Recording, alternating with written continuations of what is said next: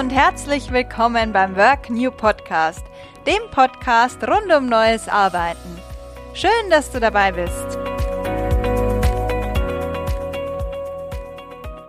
Hallo aus Chiang Mai in Thailand. Ich habe heute Niklas Anzinger zu Gast, der gerade remote von Chiang Mai aus für das Berliner Unternehmen Dahlia arbeitet. Dahlia ist ein Startup, das Markt- und Meinungsforschung in Echtzeit betreibt. Und mit Niklas unterhalte ich mich heute darüber, mit welchen Benefits, wie zum Beispiel, aber nicht nur Remote-Arbeit, Startups Mitarbeiter gewinnen und halten können. Ja, hallo Niklas. Hallo Christine. Stell dich doch mal ganz kurz vor und erzähl uns, wie du zu dem geworden bist, was du heute bist und was du jetzt genau machst. Gerne, ich bin Niklas, ich bin 29 Jahre alt und arbeite schon seit drei Jahren bei Dalia. Im Grunde hm, leite ich einen Geschäftsbereich bei uns, in dem ich mit Endkunden arbeite. Das heißt mit großen Unternehmen wie zum Beispiel Procter Gamble oder Allianz oder Unilever, aber auch vielen äh, öffentlichen Instituten und Organisationen wie der Bertelsmann Stiftung oder der Melinda Gates Stiftung oder Akademikern. Und ich helfe diesen Kunden, ähm, Markt- und Meinungsforschung zu betreiben, die auf deren Zwecke ausgelegt ist, quasi Studien zu betreiben, weltweit in über 100 Ländern. Und genau, ich bin gerade ähm, auch in Chiang Mai. Hier war ich schon letztes Jahr für eine Woche.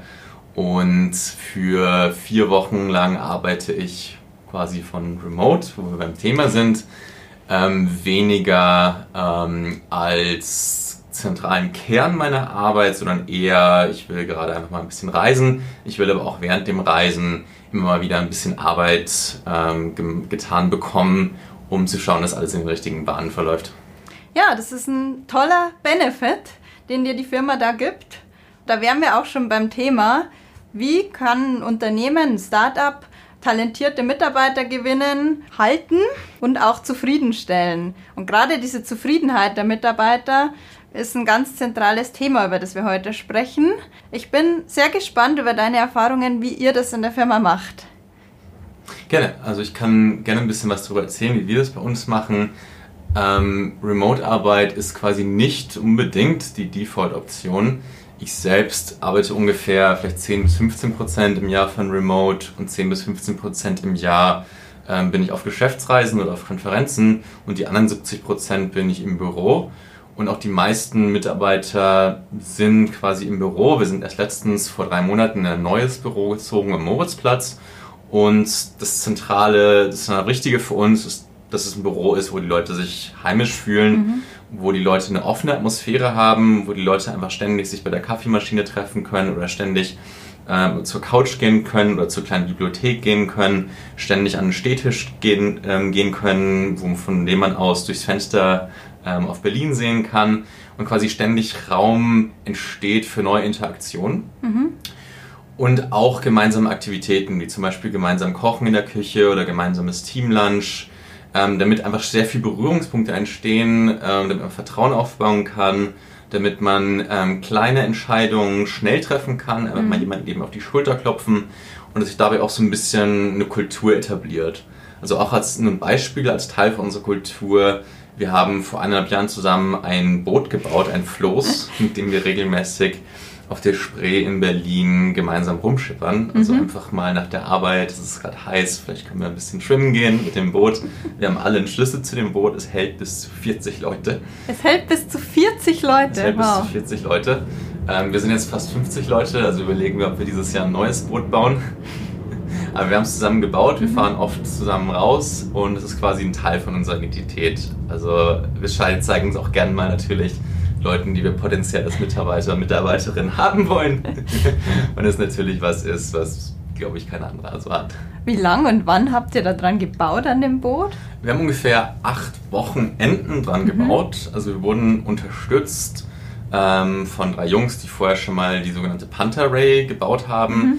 Die es auch heute gibt als Teambuilding Things, die es für einige Unternehmen anbieten, Sachen zusammen zu bauen. Mhm. Und die haben quasi die ähm, Planung gemacht und wir sind an den Wochenenden hin, im Durchschnitt mit fünf bis sechs Mitarbeiter und Mitarbeiterinnen, um ähm, quasi dann die Arbeit zu erledigen. Also Holz, Sägen, Ölen, ähm, Alu bohren, verschweißen und schrauben. Und, und wie oft fahrt ihr dann mit dem Boot? Äh, also ich bin dieses Jahr, glaube ich, mindestens 30 Mal raus. Mindestens 30 Mal? genau, und davon bestimmt die Hälfte ähm, mit Kollegen und Kolleginnen. Ähm, also als gemeinsame Team-Events, Teamfeiern mhm. oder einfach mal spontan rausfahren oder ähm, genau, alles Mögliche. Ist es dann während oder nach der Arbeitszeit? Oder da kommen wir auch schon ein bisschen zu der Frage, welche Arbeitszeitmodelle habt ihr? Also eine gute Frage. Es ist schon nach der Arbeitszeit mhm. natürlich. Ne? Also wir versuchen unsere Arbeitszeit schon sehr konzentriert und fokussiert zu mhm. halten. Ähm, es gibt natürlich sehr unterschiedliche Modelle. Das eine sind so die strikten, geregelten Arbeitszeiten von 9 to 5. Mhm. Und das andere sind so die ähm, komplett flexiblen Arbeitens Arbeitszeiten. Man kann kommen und gehen, wann man will. Ähm, und bei uns ist das so ein bisschen dazwischen. Also wir haben ein regelmäßiges Ritual, den Daily Stand-Up, mhm. den wir tatsächlich auch mit 50 Leuten, also jeder ist physisch präsent in einem mhm. Kreis zusammen, mhm. in der mhm. Früh um 10 Uhr, ähm, ist da und sagt kurz, was er oder sie dann über den Tag machen wird. Also es funktioniert tatsächlich. Wir kriegen es in 10 Minuten hin mit auch 40 oder 45 Leuten. Also das ist ein wichtiger Teil, dass mhm. man bei diesen Ritualen dabei ist. Ich mal ganz kurz einhaken. Mhm. Wie läuft es jetzt gerade momentan, wenn du hier remote arbeitest? Wirst du zugeschaltet? Ja, oder? über Videokonferenz ja? zugeschaltet, genau. Oh, toll. genau, genau. Und wir haben auch viele ähm, andere regelmäßige Team-Meetings. Also es gibt natürlich so die unter den Teams trifft man sich wöchentlich oder zweiwöchentlich. Mhm. Dann trifft man sich ähm, mit, dem, äh, mit, der Gesam dem gesamten Unternehmen jeden Monat, mhm. um unsere Ziele, Vorgaben ähm, quasi zu diskutieren, wie weit mhm. sind wir gekommen, mhm. wo haben wir noch Nachholbedarf, was können wir als nächstes machen. Also das ist eigentlich ein sehr regelmäßiges Ritual, mhm. das wirklich so drei Stunden dauert, so ein ähm, monatliches Team-Meeting. Generell ist es so, wir stellen es den Leuten frei, wie ich jetzt von Remote zu arbeiten mhm. oder von zu Hause zu arbeiten solange das Büro quasi schon das Regelmäßige ist. Ne? Also wenn man von Remote arbeitet oder von zu Hause, mhm. sollte es schon irgendeinen Sinn und Zweck haben, dass man sich einfach mal ein bisschen kurz ähm, freimachen muss, wenn man eine komplexe technische mhm. Aufgabe erledigen muss. Ähm, wir haben einige Familienväter und Mütter in unseren Reihen, die müssen einige Sachen geregelt bekommen mhm. und damit haben wir auch keine Probleme gehabt, mhm. weil Väter und Mütter sehr viel besser, aber sehr gut organisiert mhm. sind. Das heißt, die kriegen ihre Arbeit auch hin, auch wenn sie mal später kommen mhm. oder früher gehen oder andersrum. Ähm, also wir stellen es den Leuten frei, mhm. wir versuchen aber auch genau darauf zu schauen, dass es nicht ausgenutzt wird, diesen mhm. Luxus zu haben. Also wenn man von Remote arbeitet, hat man eine sehr starke Verantwortung, auch wirklich zu reporten, mhm. was wird man heute machen am Anfang vom Tag und am Ende des Tages kurz schreibt, was hat man denn heute gemacht und auch während dieser Zeit ganz klar mit dem Team kommuniziert. Ähm, wie, vorher kommuniziert. Wie kommuniziert ihr da? Über welche Channel? Über Slack mhm. natürlich und über E-Mail und genau, über das dann halt mhm. auch dann sagt, okay, da und da bin ich verfügbar und da dann halt auch wirklich verfügbar ist. Mhm. Und gerade wenn es gewisse Dependenzen gibt, dass man die sehr proaktiv angeht. Und solange das klappt, ich meine, bei mir ist das ein bisschen einfacher, weil ich ja schon seit drei Jahren dabei bin mhm. und deshalb einfach die ganzen kleinen Feinheiten kenne und deshalb einfach Sachen sehr gut aussteuern kann. Ähm, das ist dann ein bisschen schwieriger, wenn man dann einfach sehr viel längere Zeit mhm. macht und nicht so lange dabei ist. Dann sollte man, glaube ich, ein bisschen vorsichtiger sein, sich diesen Luxus zu leisten. Also mhm. wir wollen es den Leuten ermöglichen, dass sie mhm. sich das als Luxus leisten, solange sie es selbstverantwortlich machen, mhm. solange sie transparent sind mhm. gegenüber ihrem Team und auch wirklich klar ist, ähm, was sie machen, wo sie gerade sind und was sie erreichen und damit auch verantwortlich sind für ihre Arbeit. Finde ich toll. Wie geht's dir denn jetzt damit? Jetzt machst du es ja doch hier in Chiang Mai. Und was sind so deine Herausforderungen? Ich finde es erstmal ganz großartig, überhaupt mhm. ein Unternehmen zu sein, in dem das so möglich ist. Ähm, und macht es wahnsinnig Spaß, wenn man einfach ein anderes Umfeld hat mhm. in einem anderen Land und ich dadurch einfach im Kopf sehr frei werde und mich sehr frisch macht. Also ich kann einfach mal dadurch neu über gewisse strategische Herausforderungen nachdenken. Mhm. Ähm, ich habe auch kein Problem, das einigermaßen diszipliniert zu machen. Also ich kriege meine Arbeit eigentlich sehr gut gebacken von mhm. Remote. Mhm. Ähm, Herausforderungen sind natürlich die Zeitverschiebung. Mhm. Also jetzt, wenn es 14 Uhr ist, ist es bei mir halt ähm, 20 Uhr in Chiang Mai. Ähm, dieses Jahr war es noch nicht so, aber letztes Jahr, da habe ich im Dezember gearbeitet mhm. von Chiang Mai aus. Und da waren noch ganz, ganz viele Kundensachen, die erledigt werden mussten. Mm, klar, vor Und dem neuen die, Jahr. ähm, wollen das natürlich auch dann zu deren Zeit um 5 oder 6 Mhm. Uhr müssen dann noch irgendwelche Sachen geregelt sein. Da ging es bei mir halt dann schon mal bis sehr äh, tief in die Nacht hinein mit dem Arbeiten. Mhm. Ähm, aber gut, damit muss man halt auch rechnen. Ähm, in der Position, wo man Kundenverantwortung hat. Also Mhm. man muss das dann, dann auch ernst nehmen und schauen, dass man dann halt vorher es aussteuert und sie schaut, dass die Leute alles, äh, alle Informationen haben, die sie brauchen, Mhm. um notfalls mit dem Kunden, der Kundin interagieren zu können. Das war letztes Jahr eine Herausforderung, das ist ja auch ein bisschen eine Mhm. Herausforderung, weil gewisse Sachen schon abhängig sind und gewesen sind von mir und ich es nicht immer geschafft habe, das so auszusteuern, dass äh, meine Kolleginnen und Kollegen das dann quasi selbst regeln konnten. Also ich glaube, das Jahr funktioniert es ein bisschen besser als letztes Jahr, ist jetzt aber auch schon durchaus immer noch eine Herausforderung. Von wann bis wann arbeitest du dann an so einem, ich sag mal, gewöhnlichen Tag, der ja eigentlich sehr ungewöhnlich ist? Ja, ja. Also in Chiang Mai, ich glaube so von, von 9 bis 19 Uhr, glaube Mhm. ich, manchmal 20 Uhr. Und wenn dann Kundenbelange noch sind, dann halt auch nochmal später eine ja. Telco oder sowas, oder? Ja, genau. Also hatte ich das jetzt noch nicht, weil im Dezember ist es halt so, da muss halt noch ganz viel erledigt werden vor Ende des Jahres. Und jetzt im Januar werden ganz viele neue Sachen geplant. Da sind jetzt auch die Kunden so ein bisschen ruhiger. Also, Das ist gut. Äh, wie stellst du sicher, dass du dann auch tatsächlich gutes Internet hast? Wo arbeitest du? ähm, ja, ich. Ähm, in Chiang Mai ist es nicht so ein großes Problem, ehrlich gesagt. Das stimmt. Also da habe ich bisher noch keine schlechten Erfahrungen gemacht.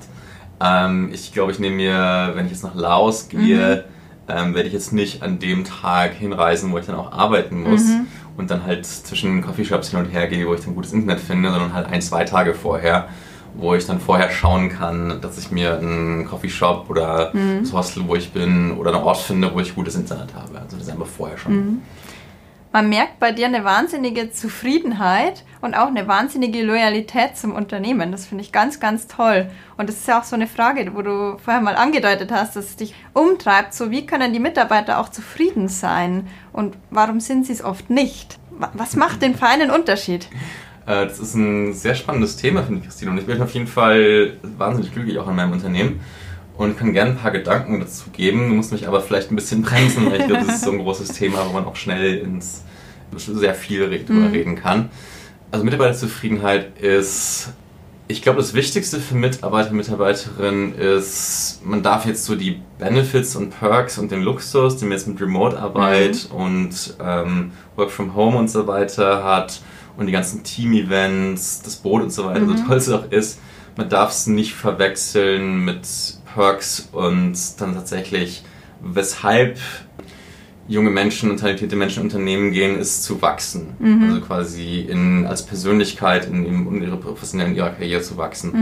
Und das muss man, glaube ich, das muss, glaube ich, das Zentrale sein für ein Unternehmen, dass die Erwartungen und Zielvorgaben sehr klar sind im Unternehmen an die Person, dass die Person die Ressourcen hat, die sie braucht, um produktiv zu arbeiten und zu wachsen. Was meinst du mit Ressourcen? Vom Unternehmen gestellt oder internalisierte Ressourcen? Ne, sowohl als auch, also man muss ähm, die Person richtig auswählen, dass sie, was man auch realistischerweise erwarten kann, dass sie den Job machen kann. Und dann muss man ihr quasi alles an Ressourcen zur Verfügung stellen. Das heißt, geht von simplen Sachen, von der ganzen IT bis hin zu anderen Spezialisten und Spezialistinnen in deren Arbeit, die quasi der Person zuarbeiten müssen, damit die Person, wenn sie jetzt ein sehr ambitioniertes Ziel hat, also ich brauche zum Beispiel für meine Arbeit nicht sehr viel angewiesen auf die Produktmanager, auf die Data Scientists, auf die Researcher.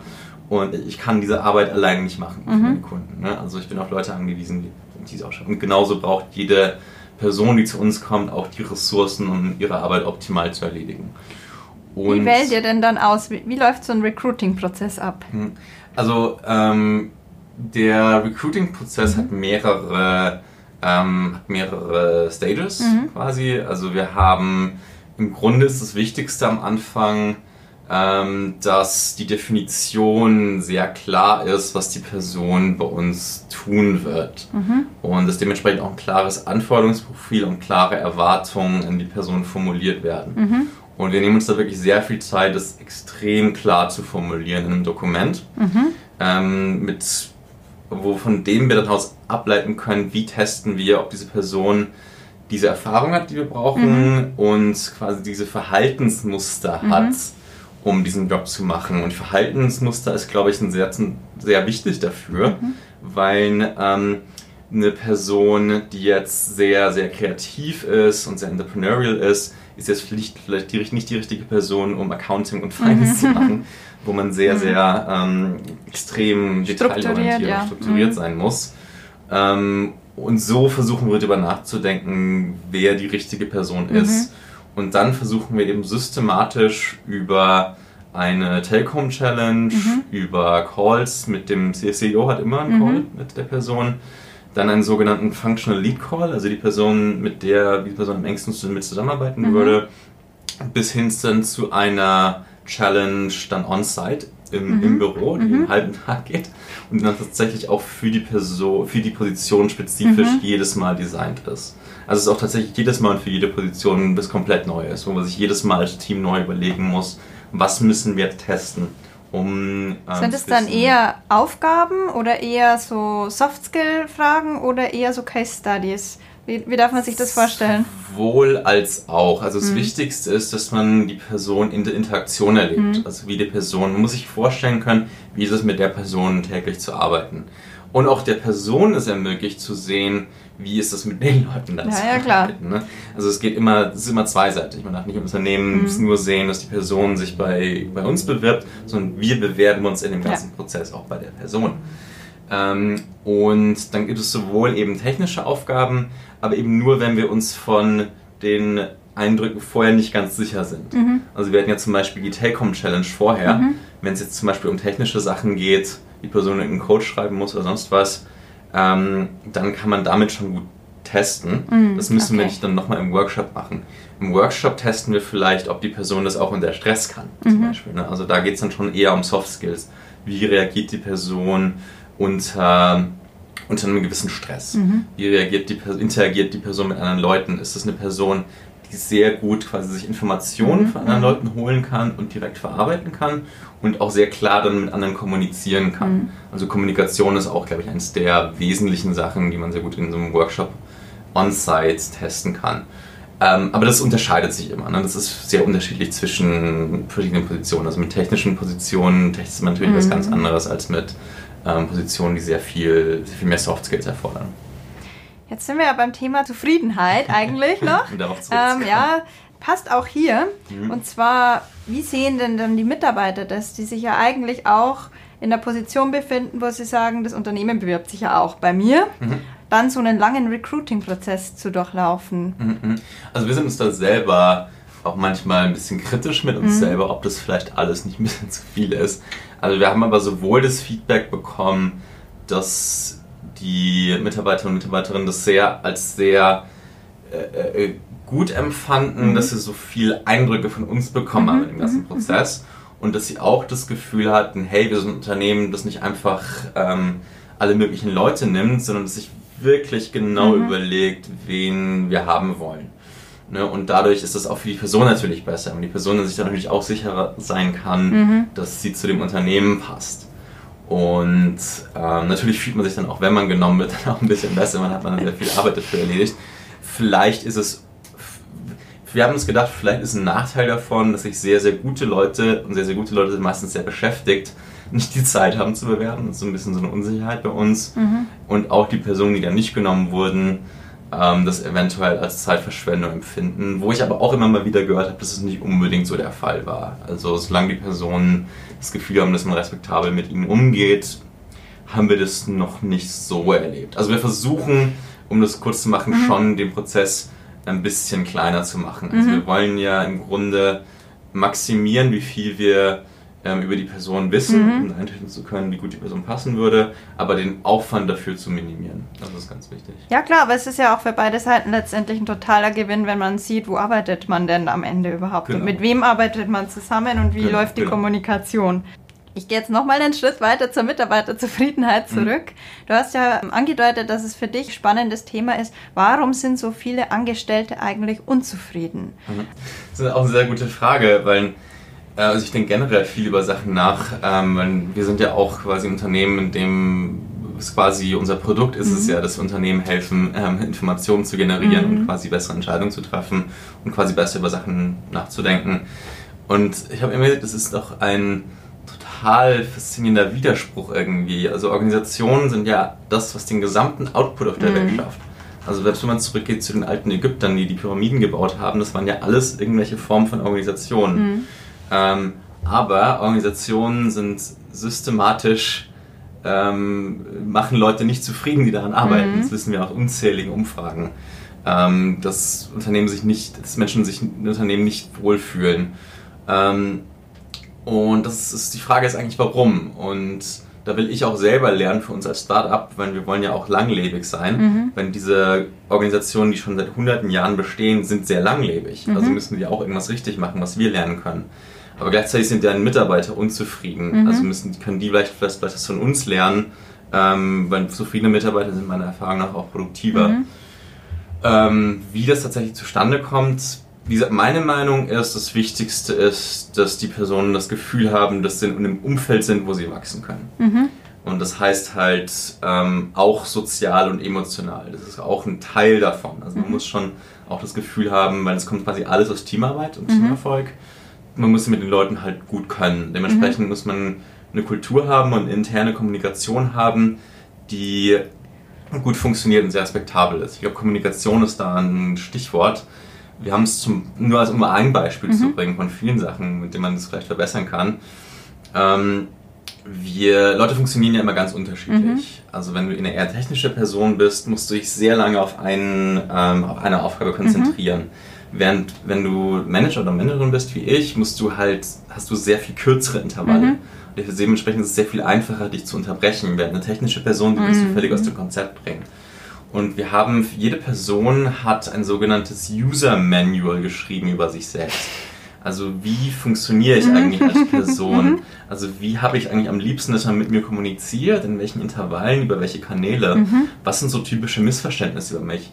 Und so sind einfach ganz spannende Sachen rausgekommen. Also einige Leute ähm, sind einfach in der Früh sehr viel, äh, die, die, wollen, dass man in der Früh mit ihnen kommuniziert, mhm, wenn sie sich da quasi den Tag planen mhm. und dann später aber sich voll auf irgendwas konzentrieren müssen.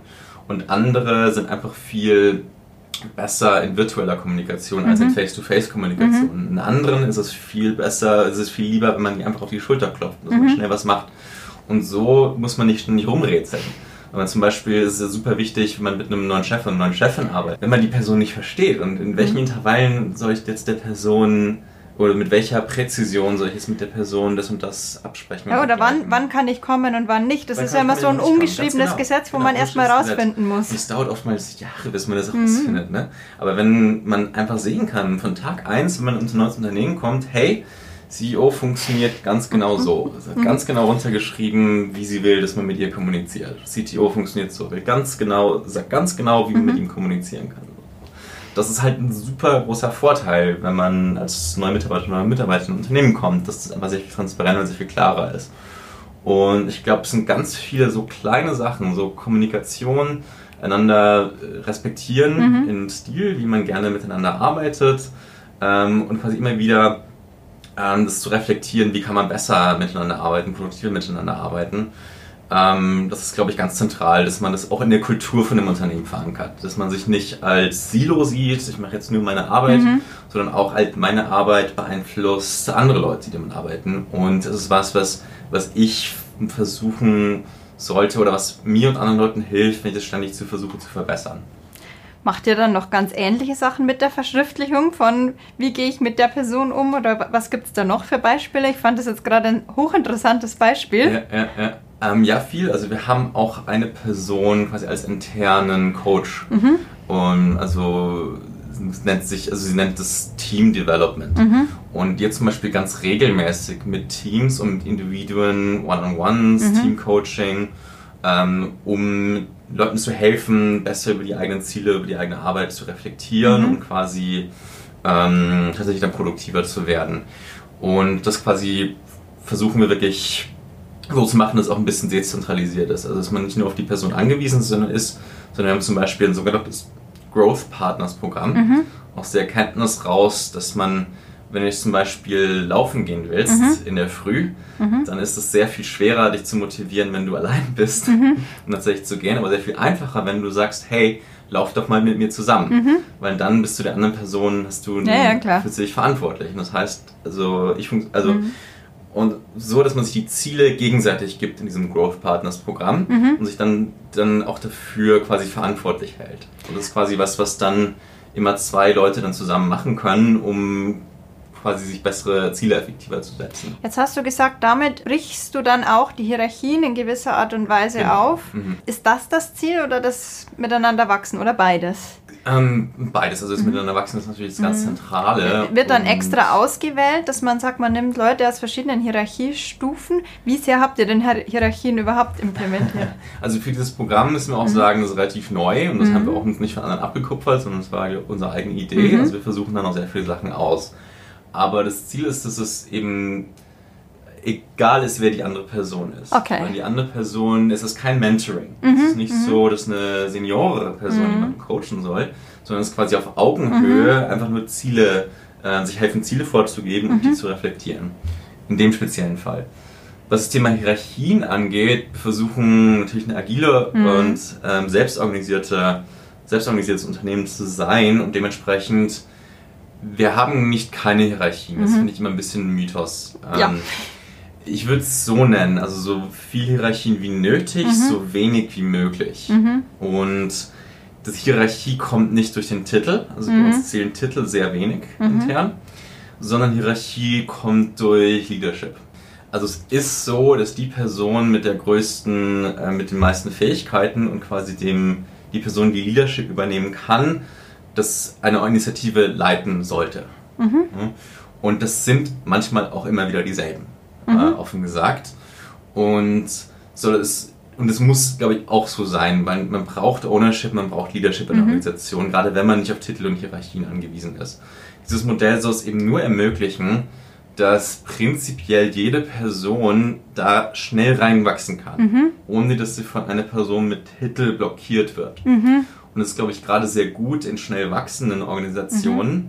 ähm, weil, weil, es einfach, weil diese Titel und Hierarchien einfach sehr viel blockieren. Mhm. Aber ständig einfach so, die Welt sich so schnell verändert, dass man eigentlich das ständig hinterfragen muss, welche Initiativen man gerade macht und welche neuen Initiativen man machen kann und es dann eben Leuten ermöglicht, mit dem Wissen oder mit der Leidenschaft für irgendeine neue Initiative dann auch schnell auch Leadership übernehmen können und in eine Rolle reinwachsen können. Ich glaube aber nicht nur, dass es für kleine Unternehmen und Startups wichtig ist, mhm. sondern für große Unternehmen ganz genauso. Weil auch große Unternehmen sind vor ständigen Veränderungen auf der Welt äh, noch viel stärker betroffen sogar. Ja. Also Startups nutzen ja die Chance eigentlich bloß aus. Und große Unternehmen sind eigentlich die, die am meisten davon bedroht sind. Es ist auch so, dass dieses, ähm, die Eckpunkte, von denen was ich dir gerade schildere, zumindest mhm. in meiner Ansicht nach, wie Organisationen agil sein können, nicht aus der Startup-Welt kommt, sondern ähm, ich habe zum Beispiel sehr viel gelernt von Andy Grove, dem mhm. Ex-CEO von Intel, mhm. ähm, der eben dieses System Output Management und ich würde es nicht, er wird es glaube ich selber nicht dezentrale Organisation mhm. nennen, aber sehr viel agilere Formen des Managements im Grunde definiert hat. Also ich mhm. ziehe persönlich ziehe sehr viel daraus. Und es ist eben keine Philosophie, die sagt, hey, es gibt nur hierarchische Corporate-Organisationen mhm. die funktionieren so und agile Startups, die machen, was sie wollen, so, mhm. sondern ähm, ganz im Gegenteil. Also man muss schon ein sehr klares Bewusstsein dafür haben, wie man ähm, kleine und große Organisationen effizient organisieren kann. Und das geht eben meiner Meinung nach besser mit so einem Modell, was nicht auf Hierarchien durch Titel angewiesen mhm. ist, sondern Hierarchie durch Leadership also die Person, die Leadership für eine gewisse Herausforderung übernehmen kann, sollte es so einfach wie möglich sein, das dann auch tatsächlich zu machen. Wie lange dauert das in der Regel, wenn neue Mitarbeiter ins Unternehmen kommen, bis sie dann auch so ein Leadership für bestimmte Projekte, Aufgaben übernehmen? Das ist eine sehr gute Frage. Das ist, muss ich auch sagen, das jetzt in unserem Fall sind wir da auch, auch eher ein bisschen selbstkritisch sein. Mhm. Wir haben das nicht immer sehr gut gemacht weil das ist so ein bisschen der Nachteil von diesem System, weil ähm, neue Mitarbeiter und Mitarbeiterinnen, die kommen, für die ist das eher dann sehr viel schwerer, da mhm. zu wachsen. Weil wenn man in einer etablierten Organisation ist, wo sehr klar definiert ist, das musst du tun, mhm. ist es sehr viel einfacher von Tag 1 quasi mhm. okay, ich mache einfach nur das, ich mache einfach nur das und dann dagegen in einer ähm, eher selbst ähm, organisierten Unternehmen mhm ist das sehr viel unklarer. Mhm. Also man muss erst die Ziele sehr genau verstehen ähm, und die Prozesse sehr genau verstehen, wie täglich gearbeitet mhm. wird, um produktiv zu sein. Ähm, ich glaube, wir können dann sehr viel besseren Job machen mit ein bisschen sehr viel systematischerem Coaching- und Onboarding-Prozess. Mhm. Und in einigen Bereichen machen wir es schon besser, in einigen Bereichen noch nicht so gut. Was unterscheidet die? Naja, einfach das Bewusstsein, glaube ich, oder die, der Reife oder Professionalitätsgrad in dem Bereich. Also in einigen Bereichen sind wir einfach, haben wir einfach über längeren Zeitraum ähm, es nicht unbedingt geschafft, unsere Ziele zu erreichen und mhm. haben deswegen auch wenig Leadership und mhm. wenig mhm. Seniore-Leute, die ähm, die, die ähm, Guidance geben können in dem Bereich. Mhm. Von daher ist es da sehr viel unklarer. Mhm. Dagegen in anderen Bereichen, die sehen das einfach schon, schon über eine längere Zeit gewachsen und wir haben einfach sehr viel mehr Ahnung, was wir da machen. Und dementsprechend können wir auch sehr, sehr viel klarere Struktur geben, was mhm. das Onboarding angeht. Aber ich glaube, was auch wichtig ist, ist, dass man Personen hat, für die, die eher in so einem Umfeld mit umgehen können, als in einem starren Umfeld, wo sehr klar vorgegeben ist, was man macht. Ne? Das ist auch ein bisschen eine Persönlichkeitsfrage, weil ich glaube, sehr viele junge und talentierte Leute wollen das lieber, dass sie sich selbst organisieren, mhm. anstatt dass ihnen alles vorgegeben wird. Und wir versuchen eben auch Leute zu finden, die das können und gleichzeitig auch besser zu werden, dass, auch, dass das auch schneller geht, weil es eben oftmals dadurch ein bisschen länger dauert. Ne? Jetzt muss ich nochmal danach fragen. Ja.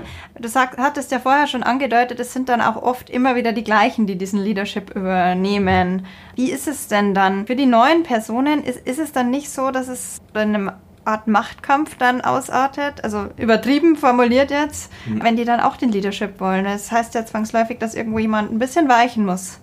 Ähm, das muss ich sagen, habe ich bisher so nicht erlebt. Nee, also nichts Richtung Machtkampf oder Richtung Politik. Es ist einfach so, dass wir so viele äh, Initiativen haben und mhm. Sachen machen, ähm, dass eigentlich immer es was gibt, was da. Leute machen können. Mhm. Genau.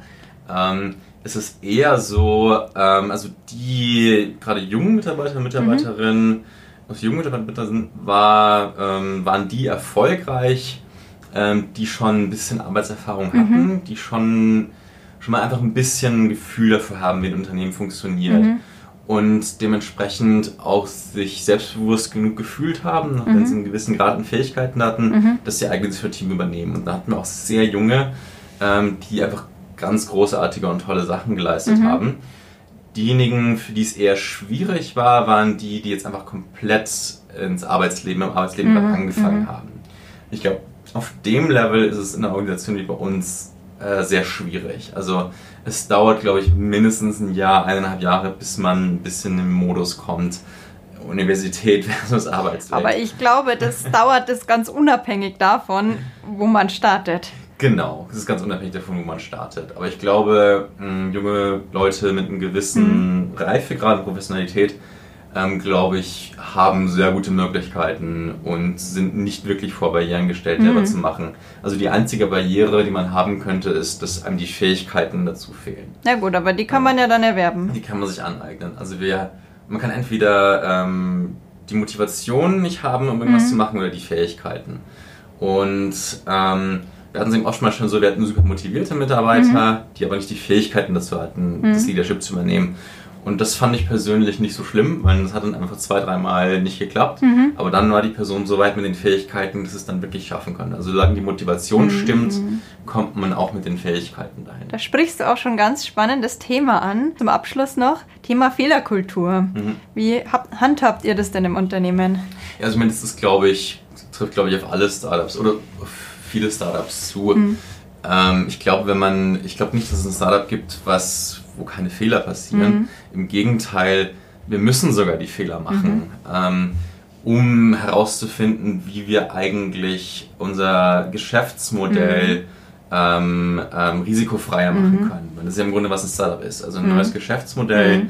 aufzubauen und das Risiko von diesem Geschäftsmodell zu senken, bis die Prozesse etabliert sind und man eher ist wie ein großes Unternehmen, wo die Prozesse sehr stark etabliert sind.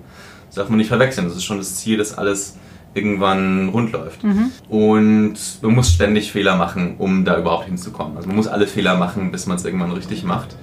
Und Darf ich mal ganz kurz ja? einhaken? Du sagst ja gerade dieses Wachstum.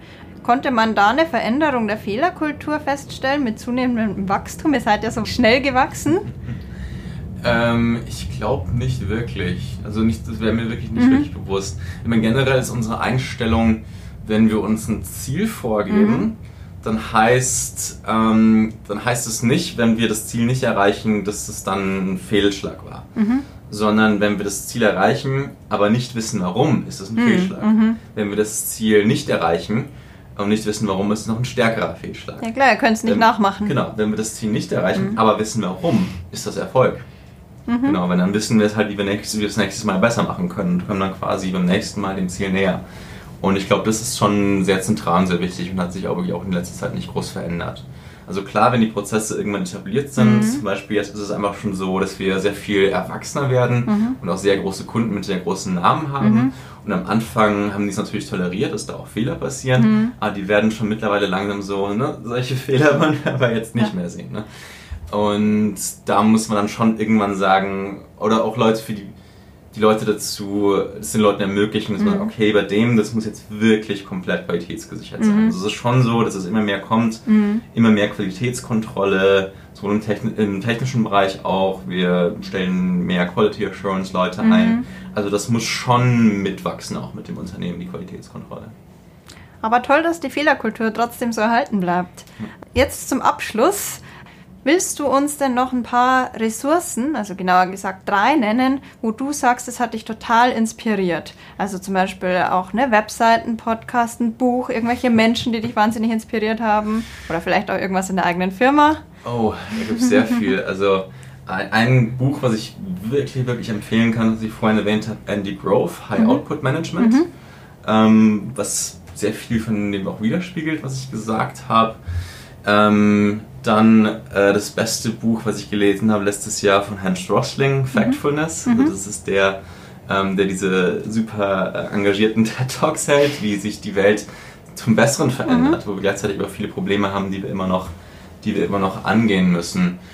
Ähm, also ich habe sehr viel, ich fand es sehr so der CEO, der mich am meisten mhm. inspiriert hat und der so ein bisschen auch mein Vorbild ist, ist ähm, Jack Ma von Alibaba. Mhm. Und so habe ich von dem gelernt, das ist einer, bei dem ist alles quasi die Vision und die Motivation mhm. von intelligenten Mitarbeitern und Mitarbeiterinnen. Mhm. Ähm, also selber vergleicht er sich immer so ein bisschen mit Forrest Gump. Eigentlich hat er keine Ahnung, was tut. Er hat nur smarte Leute um sich herum, die alles machen. Mhm. Aber gleichzeitig glaube ich, macht er das ganz, ganz bewusst. Also so eine ganz klare Philosophie und Struktur hat, wie er es Mitarbeitern und Mitarbeitern ermöglicht, dass sie wirklich ihr Bestes geben, mhm. sich mit dem Ziel und der Vision identifizieren und quasi wirklich ein Gefühl haben, Teil von was Großem zu sein. Und ich glaube, das ist auch das Zentrale, wie Organisationen ähm, sich neu definieren können und mhm. Mitarbeiter sehr viel zufriedener machen können. Das ist einfach so die Frage nach dem, nach dem Warum beantworten und nach einer größeren Vision beantworten. Weil als Menschen ist, glaube ich, das, was wir am meisten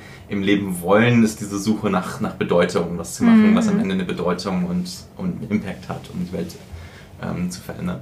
Ja, auf jeden Fall, das ist wichtig. Jetzt sind wir quasi am Ende angelangt. Hast du noch irgendwas, was du gerne promoten möchtest für die Firma, für dich, für irgendwas anderes? Äh, also wir suchen natürlich äh, ständig neue Leute. Also daliaresearch.com mhm. slash careers. Ähm, also wir wollen alleine dieses Jahr 30, 40 neue Leute anstellen. Oh, ein ehrgeiziges ich, Ziel. Glaube ich, in allen Bereichen. Und ja, wenn ihr mal in Berlin seid, dann schreibt uns doch eine Nachricht und schaut mal bei uns auf dem Boot vorbei. Super. Vielen Dank für das wirklich, wirklich spannende Gespräch und die tollen Einblicke in eure Unternehmenskultur. Vielen Dank. Danke das dir auch. war die heutige Folge des Work New Podcasts. Schön, dass du dabei warst. Abonnier den Work New Podcast und sei in zwei Wochen wieder dabei. Ich freue mich auf dich.